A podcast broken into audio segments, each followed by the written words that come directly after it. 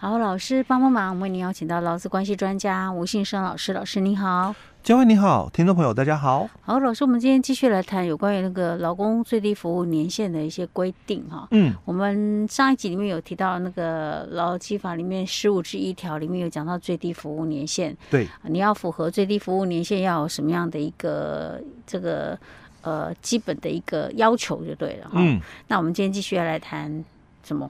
哎、欸，我们继续来谈哦，因为其实我们在上一集的节目最后，嗯，其实那个是重点哦，嗯、就是说这个劳工哦，嗯，他的那个就是提前离职嘛，嗯、就我们讲就是没有达到最低，嗯、对哦，那个提前离职哦，嗯、那怎样的情形他可以全身而退，嗯、就不用负这个违反这个最低服务年限的一个约定哦，那或者是返还训练费用的一个责任，因为在当初立法的时候，在这一段话哦，但有点争议性。为什么？所谓的有点争议性，说我们当初约定最低服务年限的时候，嗯，两个标准，嗯，啊，一个就是做专业培训，嗯，所以雇主付了这个培训的一个费用啊，所以在这里他就提到，因不可归责于劳工的一个事由啊，违反最低服务年限的时候嘛，劳工不付哦返还训练费用的一个责任，就讲第一段，嗯哼。啊，那。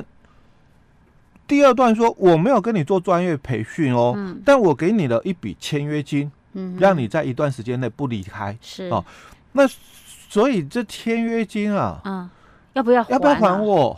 他没有讲的很完整，因为当初就有的很多这个声音哦。嗯，你你怎么会在这边哦？你定的时候后面这句话我们是很清楚，哎、嗯，训练费用哦，你要返还哦，嗯、但有没有讲说？怎么没有讲到合理补偿？这个部分，哎，对，返还也没有讲的很清楚，就是全部返还嘛。好好，OK。哦，因为我们这一集，呃，上一集我们就提到我们要探讨的问题嘛，是不是全额返还？全额还呢，还要还部分呢？哎，比例呢？哦，那，嗯，那我现在要谈的是，在十五条之一的这个第三项里面哦，它这里有一个很没有把它讲的很完整，就不负违反最低服务年限约定。哦，或者是返还训练费用的一个责任哦，所以，嗯，哎，好像没有提到嘛。我们讲的十五条之一里面第一项的第二款，哎，那我没有培训，可是我给了你一笔签约金啊，嗯，那这个签约金要不要返还？我觉得他这样讲的意思呢，应该就是不用还啊，就是而且他也是不用什么全额还或部分还，意思是不用还啊。你只要不是老公的责任的话，嗯。当然就是全部都不用还，不管你是训练费用还是签约金，或者是其他什么补偿费用等等。那如果我违反呢？嗯，如果是违反的话，那我也是全额返还吗？还是我有履行一部分，我只要部分返还？我觉得应该是部分。哦，因为在劳基法十五条之一里面，他不用没有把这一段讲的很完整哦，所以在这一段我们必须来探讨在民法里面的一个规范哦。哦，所以我们现在要到民法。哎，对，因为在我们民法里面哦，我们有维金的一个约定哦，在那个两百五十条的一个部分哦，那他在这个民法二五零里面哦，他就提到了哦，假如当事人哦，他这个。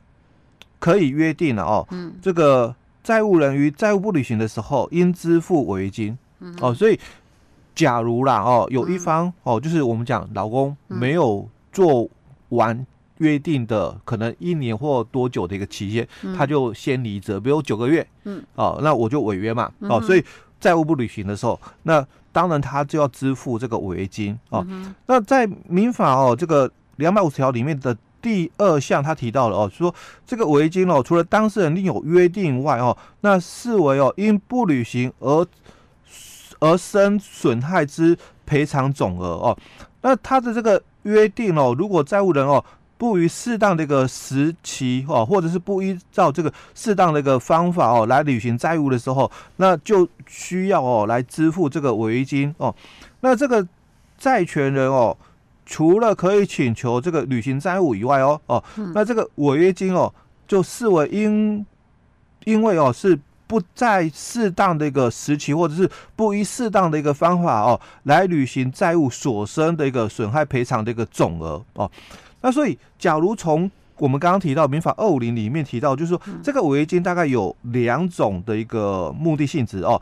第一个就是包括了因为这个债务不履行而生的一个损害的一个赔偿哦，还有一个就是因为哦没有在适当的时期或者是没有依照适当的一个方法来履行债务所生的这个损害的一个赔偿哦。所以大概哦在法院的一个见解里面呢哦，他们大概就有把这个哦整理了一下，就是。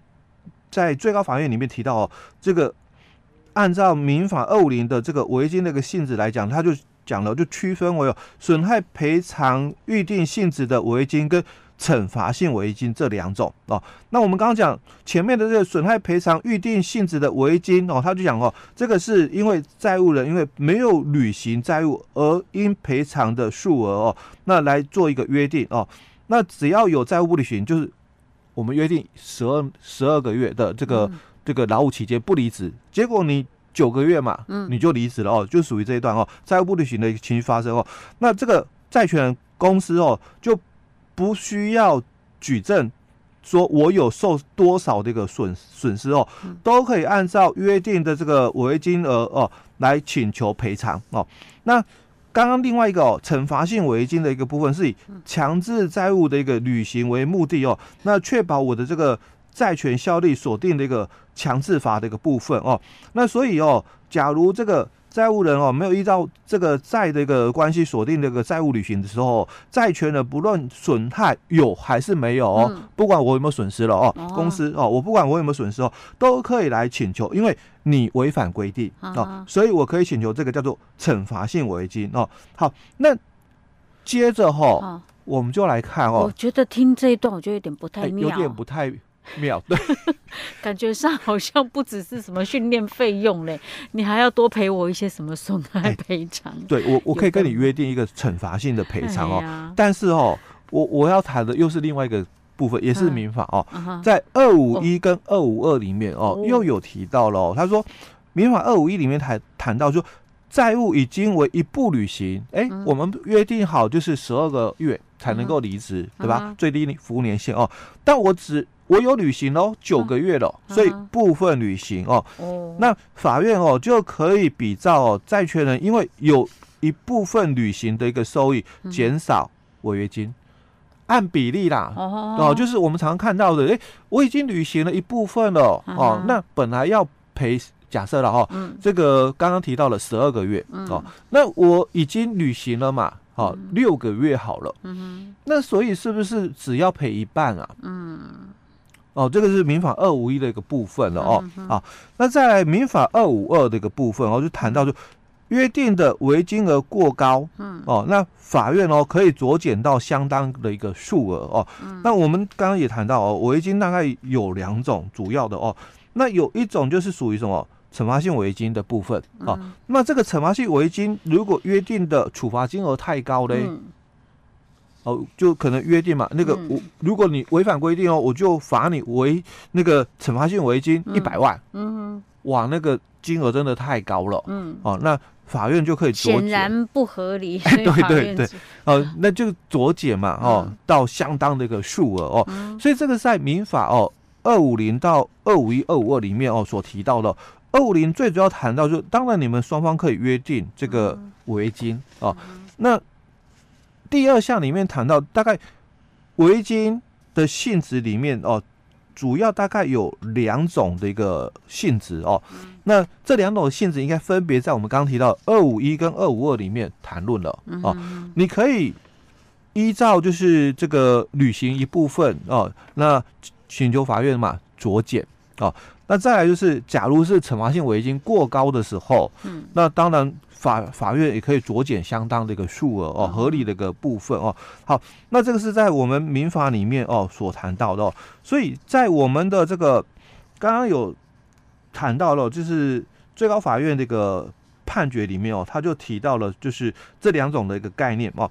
那第一种就是赔偿预定性质的一个违约金，嗯，哦，那第二种就是属于惩罚性的一个违约金的一个部分哦，所以我刚刚也谈到，就民法二五一跟二五二里面哦，都可以请求哦法院哦来酌减这个部分哦。所以老师，那照这样讲的话，就是说，假设今天雇主要跟呃劳工有所谓的约定的话。就是要最低年服务年限的话，它其实最好那些条款都要先写清楚，对，对，不管它是不是合理啦，金额是不是合理啦，都要先先写清楚比较好啊。因为我们在探讨的时候，啊，这个假如这个事业单位嘛，哦，有帮老公哦。做了这个专业的一个技术培训哦，也支付了相当的这个训练费用嘛哦，那也跟员工哦签了最低服务年限的一个条款。那现在如果劳工违约哦，可不可以要求全额返还训练费用？那如果我们从刚刚谈的这个民法哦，嗯，二五一跟二五二来看的话哦，嗯，好，好像显然啊，嗯，难度很高，嗯，对，因为我已经履行一部分，我刚刚讲哦，六个月喽，嗯，那可不可以要求全部返还？嗯，全数，不是对不对？我我刚刚就讲，那我也履行了六个月嘛，那所以是不是只要返还一半就好？哦，那可是雇主为了要避免这种风险的话，他可以那个啊，他说，那你你可以再设一个损害金额的，就是损害赔偿的金额啊。哎，对，对不对？所以你就不一定要讲训练费用。哎，对对，所以我们上一集最主要谈到是讨论的问题就是全数返还嘛。哦，那我。